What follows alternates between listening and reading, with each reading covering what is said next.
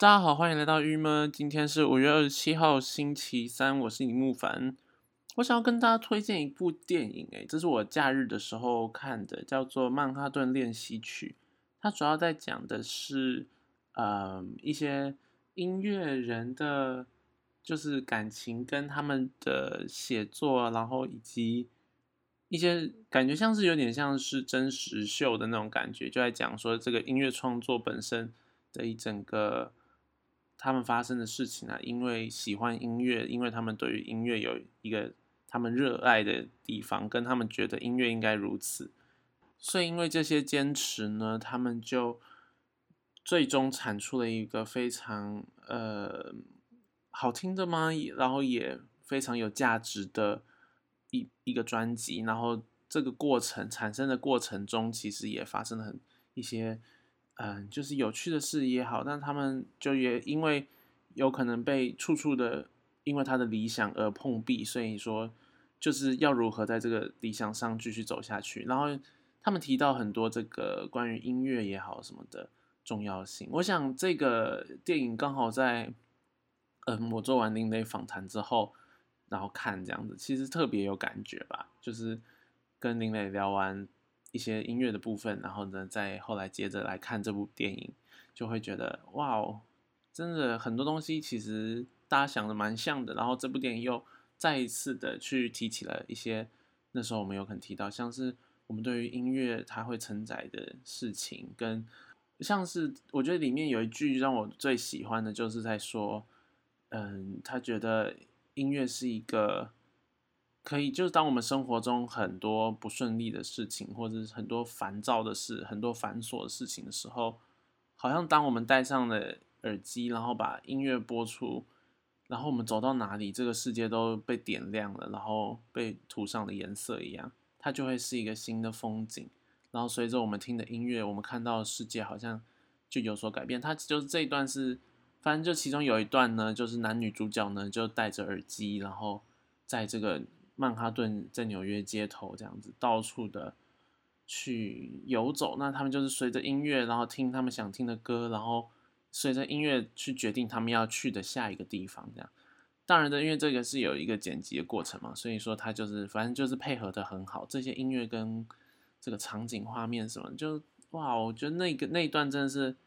特别美。你会觉得，对啊，人生好像这就是我们想有某种程度，有时候在。生活中所追寻的吧，或者说这是一个我们可到达的境界，对不对？我觉得大家都可以达成的，就是把耳机戴上嘛。当你有时候觉得啊，生活很看不到一些什么有趣的事情的时候，当你戴上耳机，那个心境就进去，然后嗯，身边周遭的事物好像会随着这一切有所改变一样。然后假设你这时候在听的是轻快的，在听的是芭蕾的歌，好，假设啦。听的是一些舞曲，那个你周边的人好像每个人都在雀跃的跳动。那这时候如果你听的是哀伤嘛，或者比较平缓的这个钢琴曲，那有可能就会觉得啊，整个城市都静了下来，然后雨滴都下的比较缓慢，就是类似这样，就是一些很，它是一个会随着你听的音乐而有所差异的一件事情。那我觉得这是这部电影里面就是一段最让我最喜欢的部分。那当然，其他部分的话都非常，就是整部电影的，嗯，这叫做什么？真的非常的好看。然后也我觉得很适合，就是那种一个两个人就一个浪漫的小时光的时候看来看这部电影，真的是非常推荐这样子。然后，但是在看的时候啊，一定要记得，这是我朋友提醒我，他就说这部电影是。音乐有关，所以声音音量是要有一定的大、一定的音量的，不然的话会就是很没有感觉这样子。好，所以的确啦，我觉得这是有蛮有道理的。所以如果大家在家观看的话，记得声音音量要等一定的程度。有时候我觉得音乐听太小声，真的你会少听到很多小东西。对，所以嗯，对，这边就是在这边跟大家推荐，如果很适合，就是找一个。嗯，有情调的晚上，然后这样观看，嗯，它可以在 Netflix 上面观看了，所以应该也还好，很容易找得到的。对，这是我今天想，其实我从假日就一直蛮想推荐这部电影的。好啦，那再我要来讲一个，是我昨天不知道为什么上课上到一半，我突然想到的一件事，就是就我昨天在想说，上课上到一半，我就在想，为什么注音符号会长这个形状？因为中文里其实没有一个东西长得跟注音符号很像。但是我就想说，总不可能无中生有吧？因为创造注音符号也是在嗯民国的时期左右才开始有注音符号的出现，所以嗯这时候的中文已经跟现在中文是长得一样。我就想说，诶，到底它的这些笔画，因为我们没有这么奇特的笔画，没有这种 “b” 会有一个勾角嘛，然后 “p” 要怎么样撇，就是这个是我觉得在中文里面是少见的，所以我就突然好奇起来。那我问同学，同学也想说，到底在说什么？这样，这边案外就是同学就说，为什么你会突然上课就想到这个？我想这就是为什么会做 podcast 的原因，因为我实在太长，就是不知道为什么的，就是整直接飘去想一些很奇妙的事情，然后这些其实都会成为我做 podcast 的素材，这样子。对，所以我今天就来跟大家分享一下，原来注音符号啊，它是这些东西是有。它有它的道理的耶，就是呢，注音符号呢是在明一九二一一九一二年由中华民国教育部制定啊，然后其实刚开始是一个叫做章太炎的编，章太炎的先章太炎先生所编创这样子，那刚开始可以称又是以分成纽文跟韵文这样子，好，反正它其实是一个一系列的。一系列的演进，因为它并不是说，你看哦，因为要创造不要创造这个注音符号，其实并不容易。因为，嗯，刚开始它在一八九二年，反正就是在清末的时候，就已经有一些知识分子想要试图发展一套汉字的拼音模式。因为如果在这个拼音模式之前的中国的中华文化的，应该说是汉字的念法，是要以一种叫做切音字的方式这样子。应该说是，反正呢，要如果要念出这个，要念出一个字，你就必须用，这叫做一种叫做反切法。也就是说呢，这个念法呢，要说这叫做，你要选选用一个字的字音，一个字的字那个什么，一个字的音符，一个字的韵声符，类似这样吗？就是说，就是该怎么讲呢？简单来说，像是我们如果要说国家的“国”，你有可能就要前面要有一个，先有一个哥哥的“哥”，然后后面要用，就是你要用两个字来解释这个字，你就要用“哥”，然后跟我或者“哥”跟“桌”好了，“桌”桌就是捉东西的、捉拿的“捉”这样好，那就是“哥桌”、“哥哥桌”、“哥桌”就变成“国”嘛，反正就是它是一个好烂哦。我每次在练这个，我都觉得很。我今天安排了很多个字，想说要用哪一个字来解释这个切音。反正就是它是要用一个字的上面跟另外一个字的下面，然后来去拼。这是在中国两千年来都是这样用的，在注音以前是这样子的。那因为这样子其实非常不方便嘛，因为就是就像刚刚那样子的，它变成你还要去用很多字去描述一个字，这样到最后呢，就把这件事情呢。废除了，在尤其在民国的时候，因为那时候还有另外一个是希望推行白话文运动，所以说其实希望运用这套新的拼音，然后去让这个，然后跟白话运动去促使整个中国的那时候的人民，大家对于汉字的识读能力跟跟这一切这样，所以说这时候注音就出现。但注音出现的时候呢，到底是怎么出现呢？它是模仿的是日语的假名文字。然后反正就是去简化一些偏旁，然后去把这个，然后以小篆的结构去记记一套文字字母，这样子就是包含其中呢，他们就必须要分出。其实这个过程很繁琐，因为因为我们就等于是无中生有，整个我们的文化里是并以前你想想看，在没有 b b m f 以前，它的这个文化里是不是就我们只有很多的字这样子，所以它要产生这些到底有哪些读音，其实花了很多时间，然后。非常多眼镜哦，超酷的哦！他在什么一九二零年正正式增加一个字母叫做 “a”，就是排在 “o” 之后。然后一九二二年呢又改名声号，就是说原本的标就是该怎么讲，改名了他们的声符这样子。从平常去入变成了上上平声，然后上，然后勾，然后下。哎，这个叫做什么？就是一个符号系统。然后或者说，然后一九二八年又将这个 u u 放在 er 之后，这样子，然后等等的，就其实是非常多的演化这样。然后还有到一九三二年放弃了万广跟物，还有像是一九三二年放弃了一些注音，其实蛮有趣的。就是我觉得从这个注音演变上，其实很有趣的是，值得注意的啦。应该是说，在这个注音刚开始发行之的时候啊，其实产生了大量的注音符号是方言注音符号。然后我问同学，同学竟然知道这件事，就是有同学的。以前的台语课是在学，是用注音符号学的。其实我觉得这个蛮有趣的，是因为我们后来的以我自己的台语课是罗马拼音学。我觉得罗马拼音本身对于台湾人去学习呃语言来讲是一个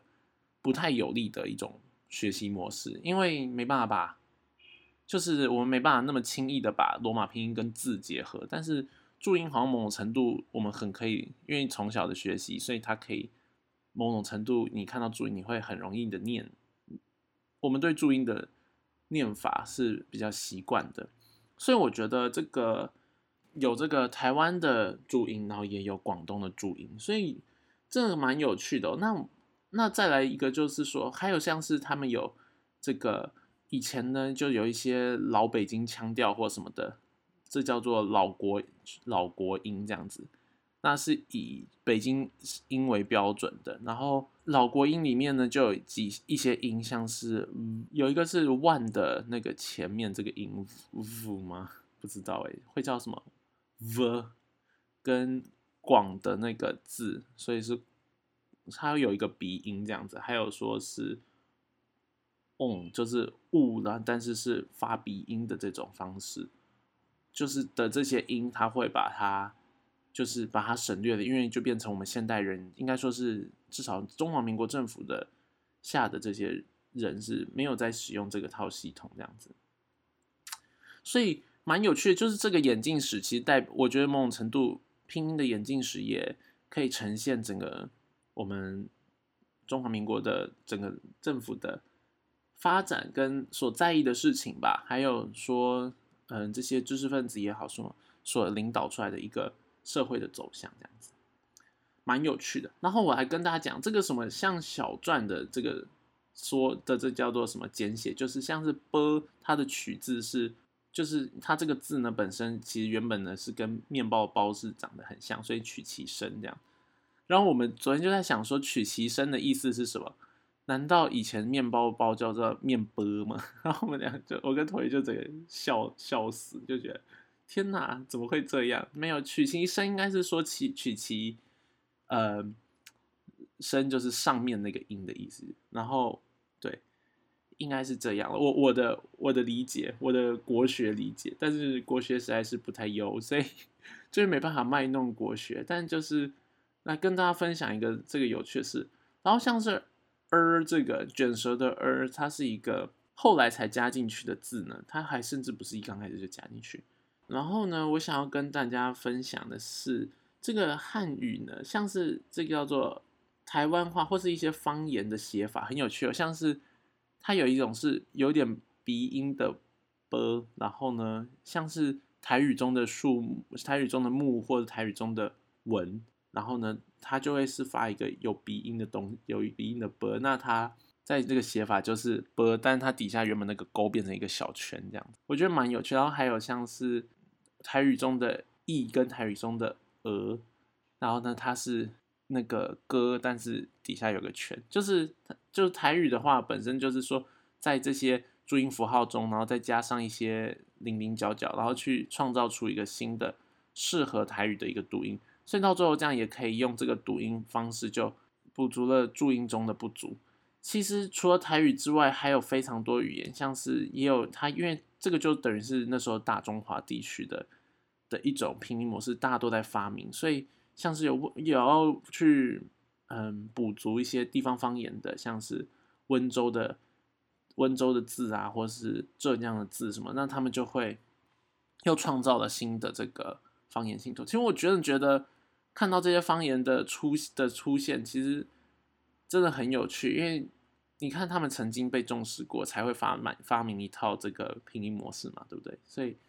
这我觉得今天觉得蛮有趣的。然后可以注意的是，就是因为像是英文或是像是日文，好了，都是。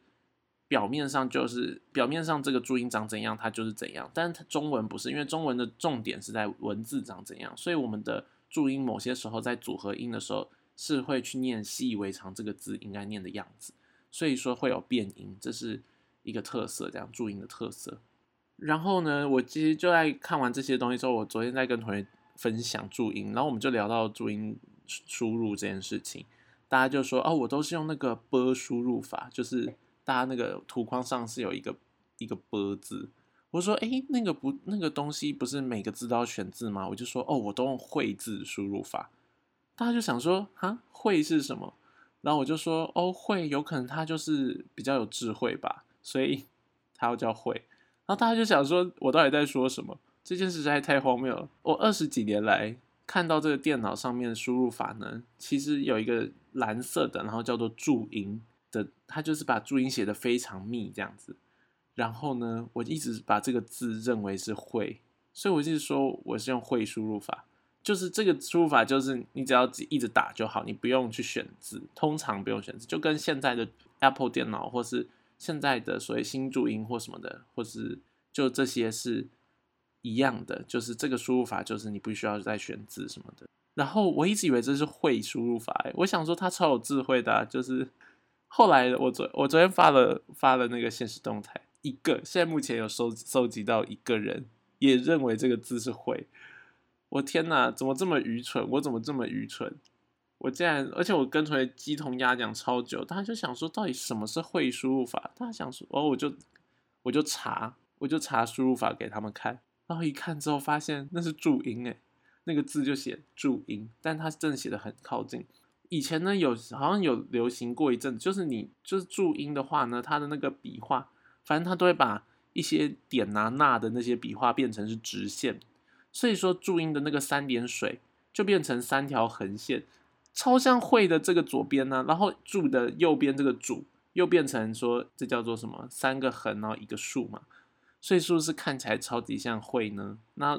大概一个非常小的缩图状态下。我真的是认错了二十几年呢，然后我就想说，天哪，这件事也太荒谬！我昨天在吃晚餐的时候，为这件事整个笑到就大流大流眼泪，因为我觉得说，就你能想象这个荒谬的举动培养了二十几年，而且也也许我在国高中，我们在那个考英打测验的时候，说明我就会跟同学说，哎，我都选会吧，你选什么？然后说明大家还都从来没有。从来没有任何人发现我讲错过，是不是非常荒谬呢？对，这个实在太好笑了。所以，对注音我们就到从这边到一个段落，因为我昨天有答应说我要在这个 pocket 上面来讲一下为什么我会看错，然后跟这一整天我发现这个字不念会念注音的的那个过程。那我同学就说：“那你以后可以把你小孩名字取名叫李慧。”然后那个会就注音这个字，然后大家就会我就会说，对啊，这样我就要教小孩说，没有这念字这个字念会不念注音，然后大家就会说，哎，李注音李注音，然后大家说不是我名字念会之类的。好啦，先的这个小知识先到这，然后我要跟大家讲一个好消息，好消息就是我今天看到，但我也太晚才看到了吧，就是高铁在。二十四号吧，还是哎五月二十不对，二十一号哦的时候推出了这个高铁的学生优惠。然后这个学生优惠的厉害点是说，他是鼓励大家多多回家这样子。我真的不太确定他寄出这个优惠，难怪国民党会很生气，因为实在是太优惠了。他就是说，嗯，只要你购买学生票是在五月二十七号到。六月九号这之间的话，购买就是你的票是这个时间，然后你有去搭乘，那当你乘坐完之后呢，就会在六月底送你一张，只要你搭一次就会送一张五折的优惠券，就是啊，应该说这一趟要超过五百块了，也就是有可能你要从台北坐到至少云林吗？类似，反正就是是一个你要还要先买学生优惠哦，然后呢超过五百块，然后有搭乘就会得到一张五折优惠券。然后假设你是买来回票，那你就会得到两张。就他是看一趟的，他是不是他是看坐一次就会得到一张，然后一个人最多得到两张。超值、超级划算、超级划算，所以这边推荐大家要回家，趁现在 五月二十七号到六月九号之间多多回家，然后这样子你这个寒假这个应该说暑假开始的这个要回家那一趟就会变成五折哎，你不觉得超级值得吗？推荐到不行这样，好了，这就是一个今天才我今天才意识到的好消息，这样推荐给大家。好啦，那我们今天就先到这边，大家拜拜，我们明天见。